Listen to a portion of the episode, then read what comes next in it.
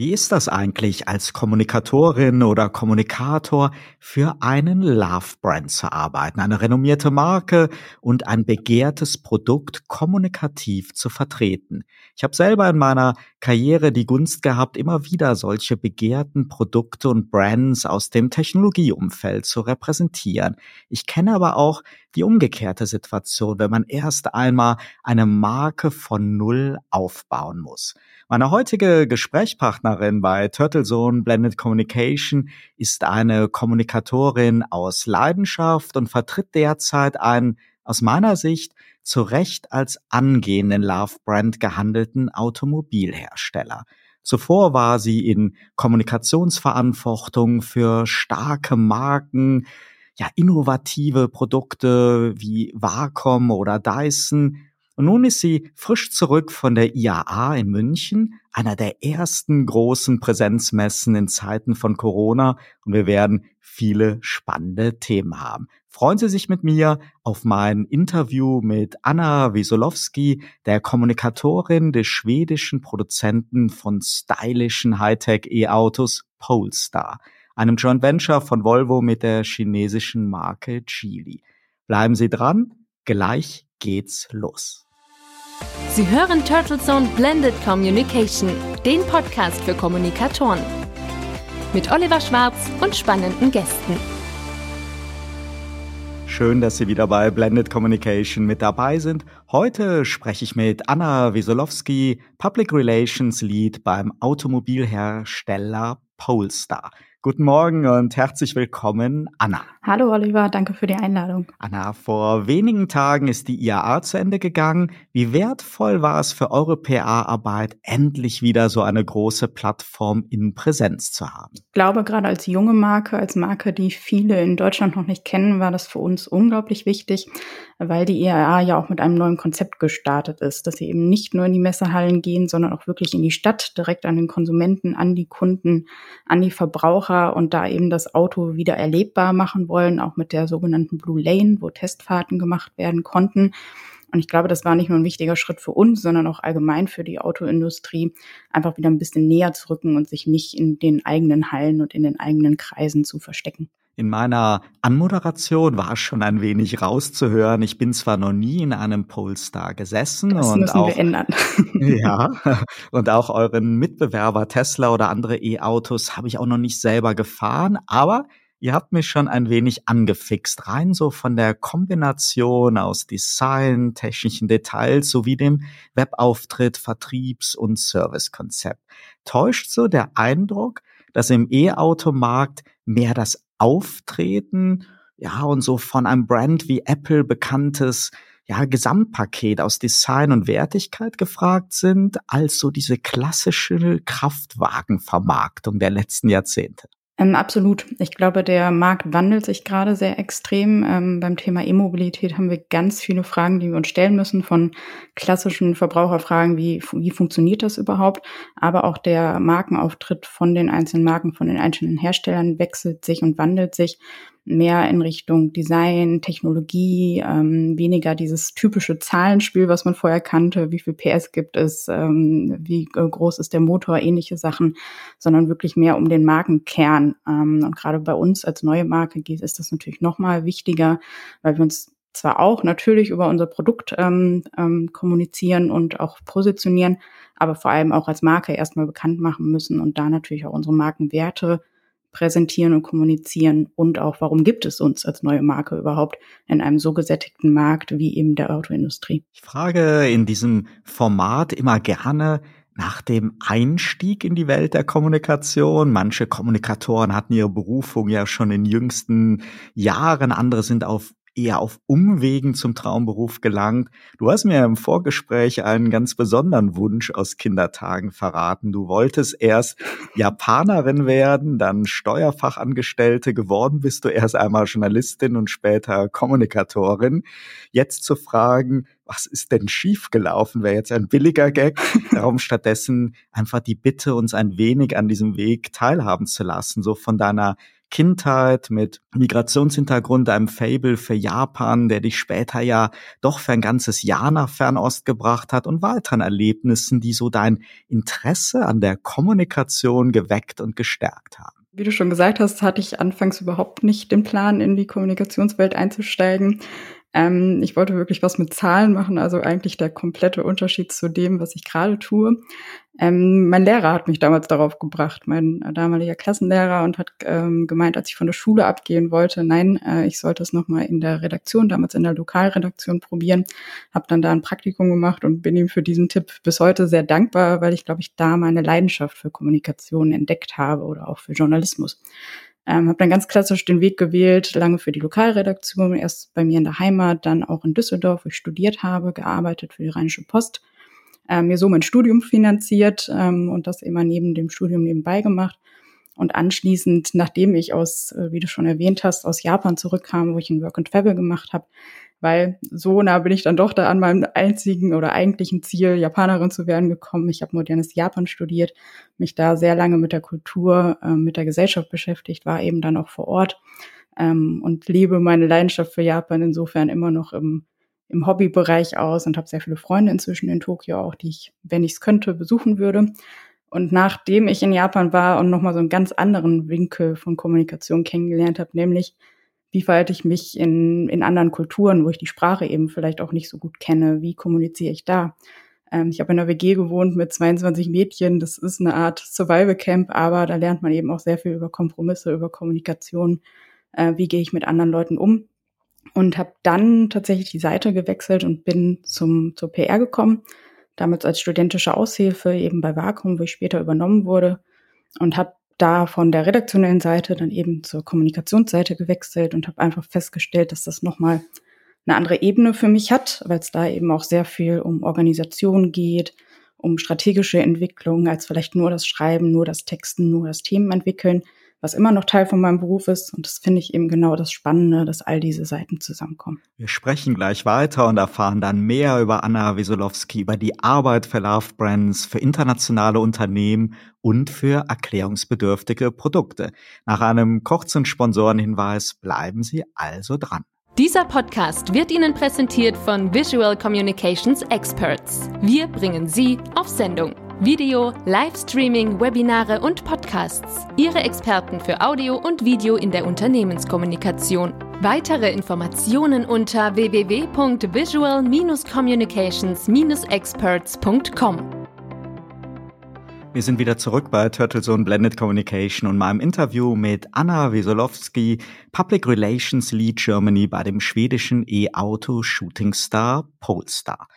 Anna, du hast bislang als Kommunikatorin immer für internationale Companies gearbeitet, für ein japanisches Unternehmen wie Wacom, die Firma Dyson aus England und nun für Polestar aus Schweden. Das bedeutet ja zuerst einmal, dass man nicht vom Headquarter aus arbeitet und sich selber so gute Informationskanäle aufbauen muss. Es bedeutet unterschiedliche Kulturen, auch in der Kommunikation, Kampagnen und Wordings, die im Mutterland des Herstellers vielleicht funktionieren. Ja, die sind aber dann nicht unbedingt immer passend für eine erfolgreiche Adressierung deutscher Medien und Multiplikatoren. Es bedeutet aber natürlich auch, so war es zumindest immer meine Erfahrung in der Karriere, riesige Chancen, denn eine internationale Story macht ein Unternehmen und Produkt auch immer interessant.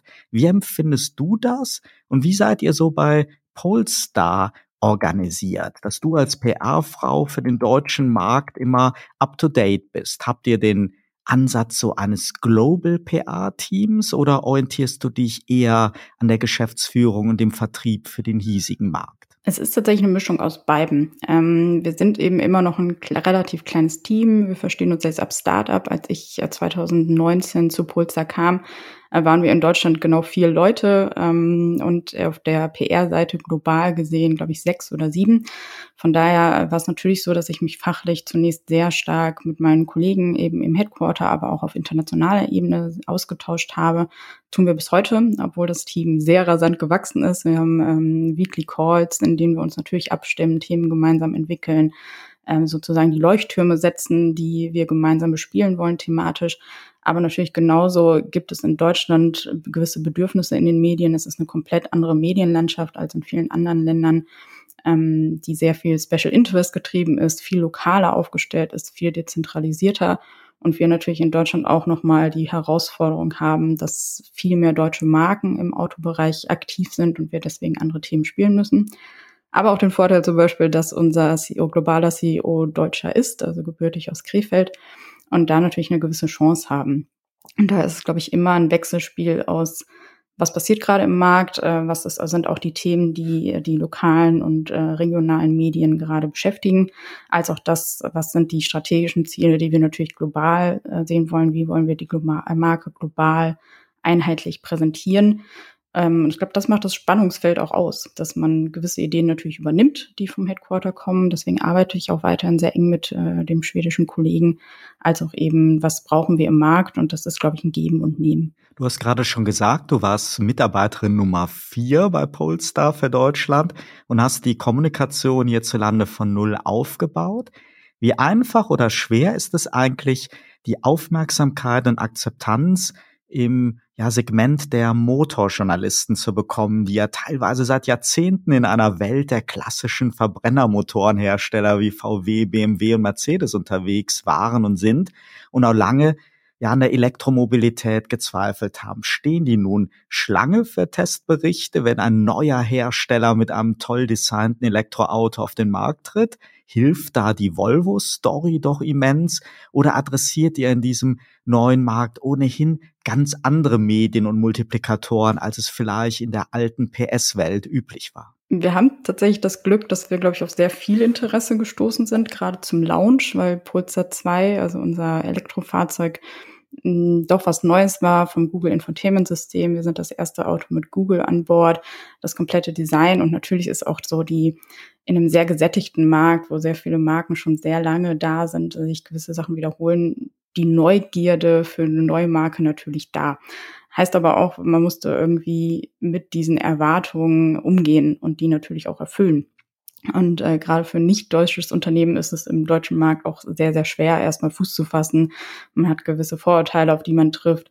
Gerade wir, wir sind zwar ein schwedisches Unternehmen äh, oder entwickeln und designen unsere Fahrzeuge komplett in Schweden, produzieren aber in China. Das ist immer wieder Thema. Ähm, aber ich glaube, dass äh, erstmal dieses, ich nenne es mal David gegen Goliath-Prinzip, dass wir als kleiner neuer Player in den Markt eintreten und natürlich auch mit einem gewissen Selbstbewusstsein aufgetreten sind, hat erstmal Neugierde geweckt und uns sicherlich geholfen. Du hast vorhin schon Volvo angesprochen. Das ist Fluch und Segen zugleich. Ähm, zum einen natürlich, dass wir da super viele Synergien haben, von einem sehr schönen und sehr positiven Markenimage äh, profitieren. Aber wie immer, wenn man erwachsen werden will als eigenständige Marke, muss man sich so ein bisschen freischwimmen gegenüber seinen Eltern und das ist, glaube ich, in einer Phase, äh, in der wir immer noch stecken, weil wir natürlich nicht mehr als Volvo-Submarke dargestellt werden wollen, sondern unser eigenes Standing kreieren wollen. Und das ist, glaube ich, auch immer noch ein langer Weg, der auch in den Köpfen von vielen klassischen Autojournalisten immer noch vorherrscht. Ähm, in den Auto, bei dem Autojournalisten haben wir, glaube ich, ein ganz gutes Standing inzwischen. Äh, das Interesse ist da, das Produkt überzeugt, das hilft natürlich.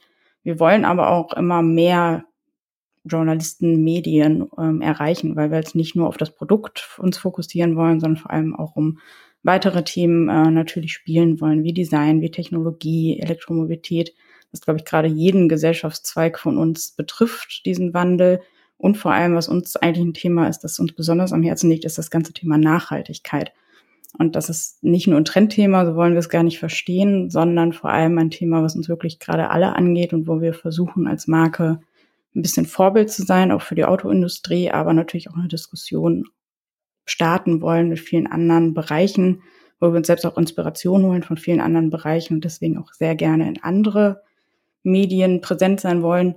Das funktioniert in vielen Bereichen. Ich muss ehrlicherweise sagen, dass ich selbst aus dem Lifestyle-Bereich auch kommt, dem Thema Lifestyle-Medien gehofft hätte, dass wir da mehr Chancen haben, aber das ist tatsächlich immer noch ein hartes Stück Brot. Wenn man als Kommunikatorin oder Kommunikator einen Hersteller oder ein Produkt gegenüber der Öffentlichkeit vertritt, dann braucht es ja eine hohe Glaubwürdigkeit und eine Identifizierung die hat natürlich manchmal auch so ihre Grenzen. Als Sprecher für Philip Morris muss man sicher kein Kettenraucher sein oder als Sprecherin für Dr. Oetker nicht täglich Tiefkühlpizza essen. Aber bei Automobilen unterstellt man doch irgendwie so dieses PS im Blut. Bist du so ein typischer Autofan und was fasziniert dich an euren Produkten und wie anders sind heutzutage in Zeiten von Klimawandel und Fridays for Future so diese Triggerbotschaften für eine starke Mobilitätsstory? Ich bin tatsächlich überhaupt nicht nah am Thema Auto gewesen. Also ich glaube, als ich erzählt habe, dass ich zu einem Autohersteller wechsle, haben erstmal alle Leute in meinem Freundeskreis sehr laut gelacht.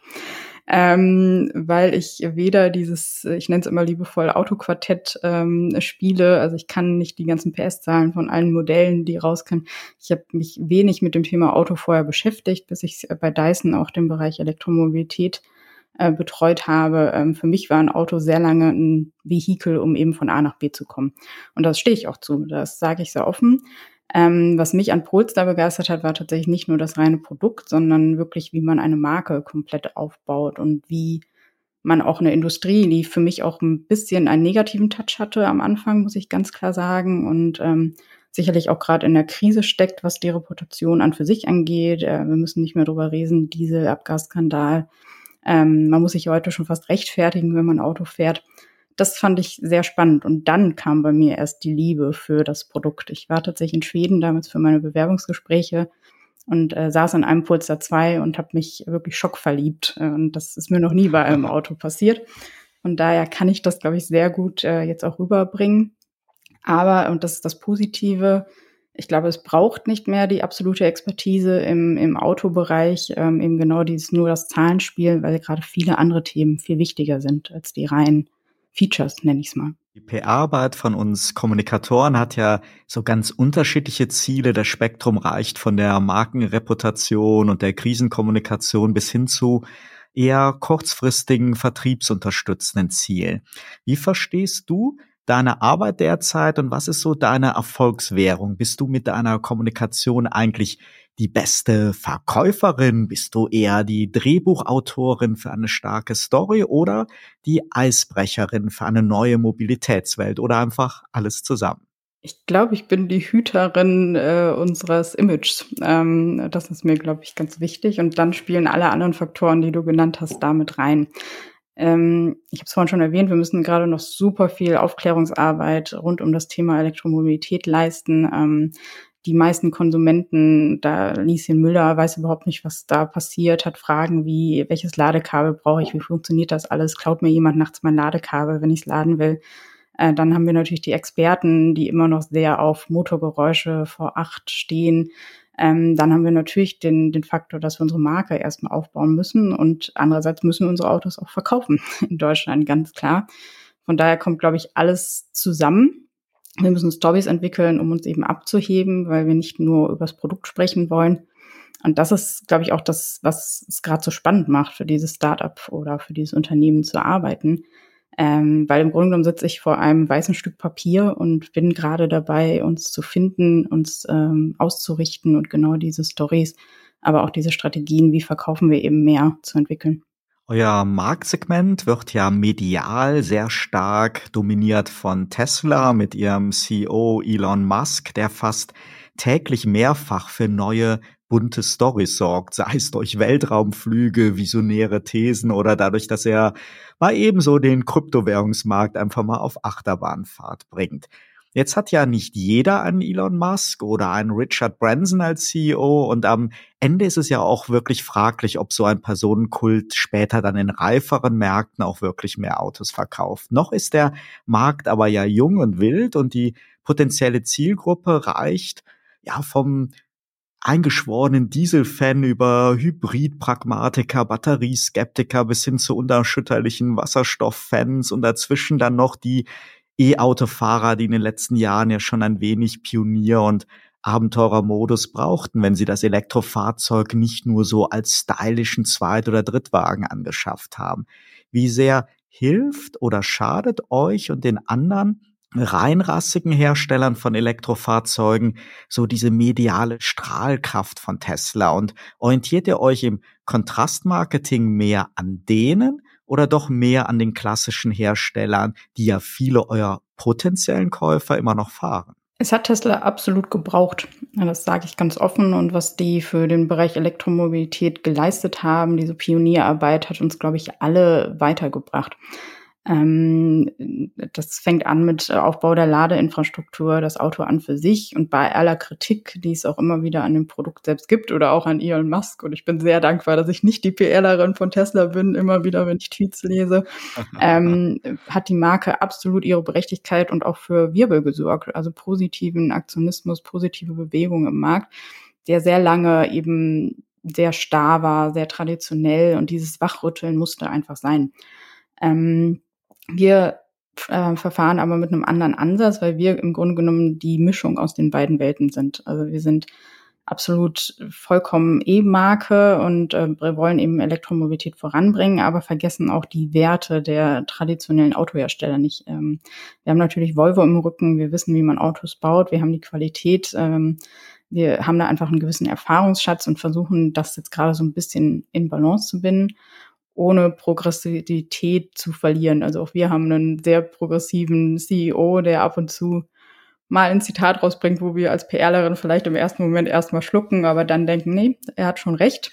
Ähm, und ich glaube, das ist auch der Unterschied, dass wir immer mehr sehr personenzentrische Marken haben. Das ist einfach gerade der Zeitgeist. Das ist das, womit sich Leute immer mehr identifizieren. Ähm, aber du hast schon recht, wir orientieren uns weniger als Tesla, als an Tesla, als, ähm, glaube ich, viele außen denken, ähm, weil wir eigentlich denken, wir sind in der gleichen Mission unterwegs und unsere wirklichen Konkurrenten, die wir sehen, sind eher andere Premium-Hersteller wie Audi, BMW, Mercedes, vielleicht auch ein bisschen Porsche, ähm, weil da natürlich, äh, muss man ganz klar sagen, uns erstmal das Ziel voransteht, dass wir Elektromobilität weiter voranbringen sollen und der Markt für Verbrenner dann natürlich viel größer ist als der den Tesla gerade abdeckt. Euer Marktsegment ist ja sehr, sehr dynamisch und erinnert mich so ein wenig an meine ersten Karriereschritte in der IT-Industrie in den 90er Jahren. Wie langfristig strategisch kannst du da so an die Kommunikationsarbeit rangehen und wie viel Anteil am Erfolg haben doch eher eine beherzte Umsetzung und so eine Macherinnenmentalität in sich sehr, sehr schnell verändernden Rahmenfaktoren? Im Moment ist es ganz klar 80 Prozent Doing, 20 Prozent Strategie. Warum? Weil ich gerade die ähm, PR-Abteilung noch komplett alleine abdecke und die wächst jetzt gerade oder soll jetzt gerade wachsen. Aber im Moment bin ich wirklich die, die auf der Fläche steht, Autos noch komplett erklärt, dem Journalisten den Schlüssel übergibt ähm, und gleichzeitig eben aber auch die strategische Entwicklung der Marke langfristig planen soll. Das ist natürlich mit zeitlichen Kapazitäten immer einfacher gesagt als getan. Und ähm, im Moment sind wir natürlich einfach in der Phase, wo sehr viel schnell funktionieren muss. Ähm, das heißt, im Moment ist sehr viel mehr wirklich Doing ähm, und ja, die wirkliche PR-Arbeit vorantreiben. Äh, das muss sich und das soll sich langfristig ändern. Ähm, weil wir natürlich jetzt uns als Marke etablieren müssen, ein gewisses Standing erreicht haben. Und diesen Wandel merke ich tatsächlich auch gerade schon im Unternehmen, dass wir halt äh, sehr viel jetzt mehr auf Prozesse aus sind, auf strategische Entwicklung, auf Konzepte. Und da gucken wir schon sehr langfristig. Ähm, das muss man ganz klar sagen. Also ich glaube, wie, wie jedes Unternehmen hat man so seinen fünf bis zehn Jahresplan. Der ist in einem sehr dynamischen Markt. Das heißt, er wird sich eigentlich täglich fast neu anpassen müssen. Ähm, aber ich glaube, äh, wir scheuen alle im Unternehmen diese Herausforderung nicht und freuen uns da sogar drauf. Und manche Sachen hat man auch einfach nicht in der Hand. Einflüsse, die von der Gesellschaft kommen, von der Politik kommen. Äh, da muss man sich einfach täglich wieder neu drauf einstellen. Und ja, das gelingt uns, glaube ich, bisher ganz gut.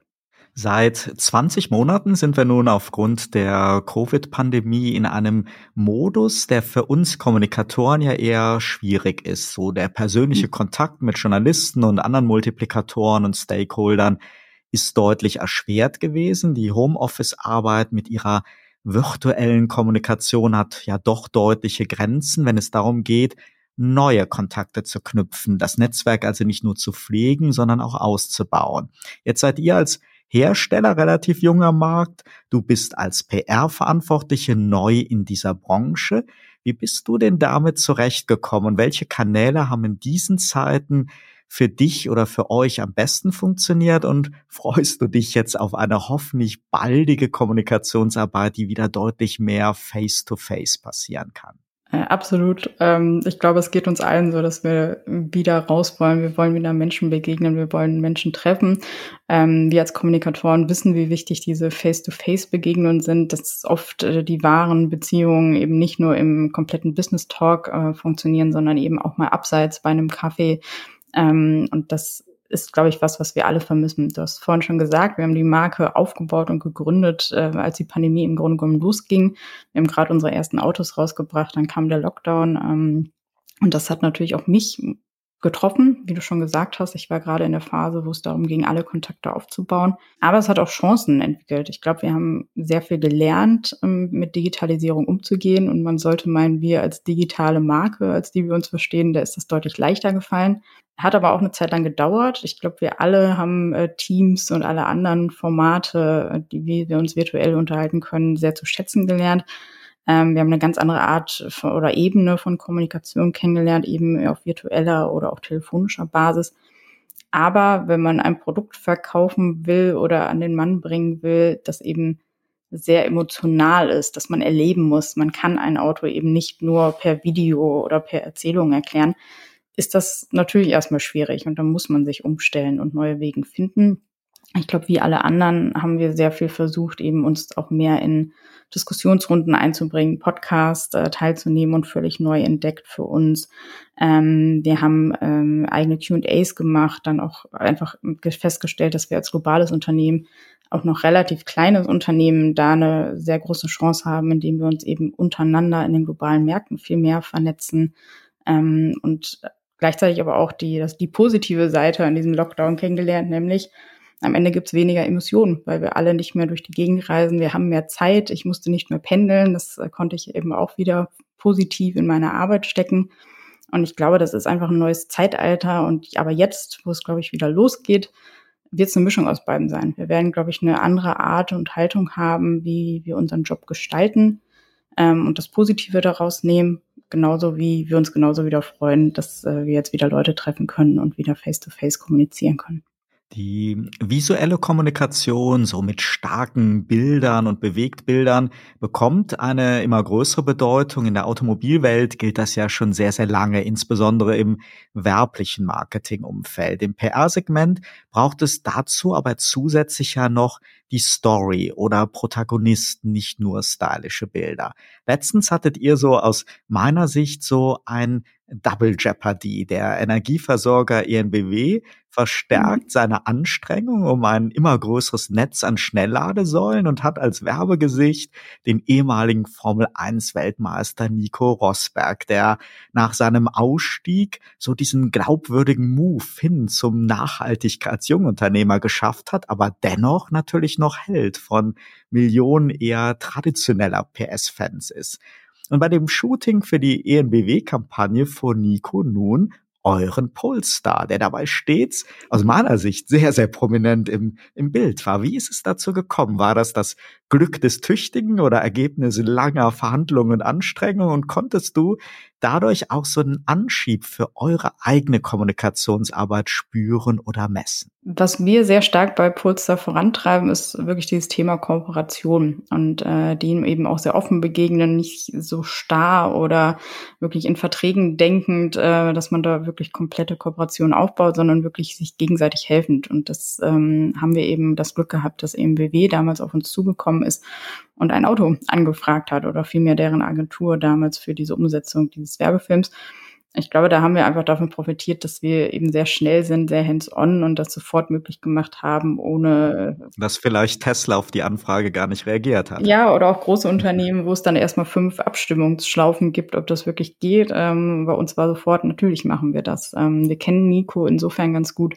dass äh, er auch Fan unserer Marke ist. Er ist schon den Pulsar 1 gefahren damals. Also von daher kennt er die Marke wirklich schon sehr lange und begleitet uns schon lange. Und das war für uns einfach ein super Brandfit. Wir haben die gemeinsame Emissionen mit äh, oder Mission mit, ähm, mit EMBW eben die Emissionen oder emissionsfreie nachhaltige Mobilität zu gestalten, Elektromobilität weiter voranzubringen, haben beide diese Hands-on und wir packen es jetzt an Mentalität. Ähm, Nico, wie du schon richtig gesagt hast, als genau dieses Gesicht vom Rennfahrer eben zum Elektromobilisten ähm, passt auch insofern super zu uns, weil wir ja auch ursprünglich aus dem Rennsport kommen und lange als Performance-Tuning-Marke galten, jetzt eben den auch den Schritt gewagt haben in eine andere Richtung. Und ähm, ich glaube, da muss man sich gegenseitig unterstützen. Das gilt nicht nur für EMBW ganz klar, sondern auch für andere ähm, Mobilitätsanbieter, die wir ähm, begleiten oder auch andere Designer, andere Fashionmarken. Wir sind da super offen, was Kooperation angeht, solange wir die gleichen Werte kommunizieren und da den gemeinsamen Weg finden.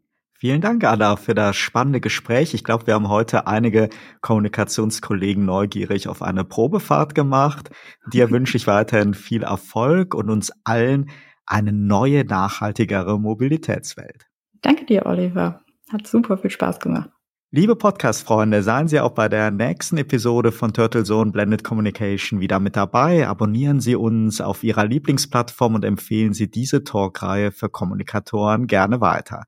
Ihr Feedback zu dieser Episode, Erfahrungen, Anregungen, Meinungen sind herzlich willkommen, ob als E-Mail oder Sprachnachricht. Alle Kontaktdaten dazu finden Sie in der Mediathek unter turtlezone-blendedcommunication.de.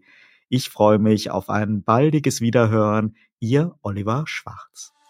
Turtle Zone Blended Communication, der Podcast für Kommunikatoren mit Oliver Schwarz. Auf allen Podcast-Plattformen und auf turtlezone.de. Eine Produktion von Turtle Media aus dem Podcaststudio in Ettlingen bei Karlsruhe.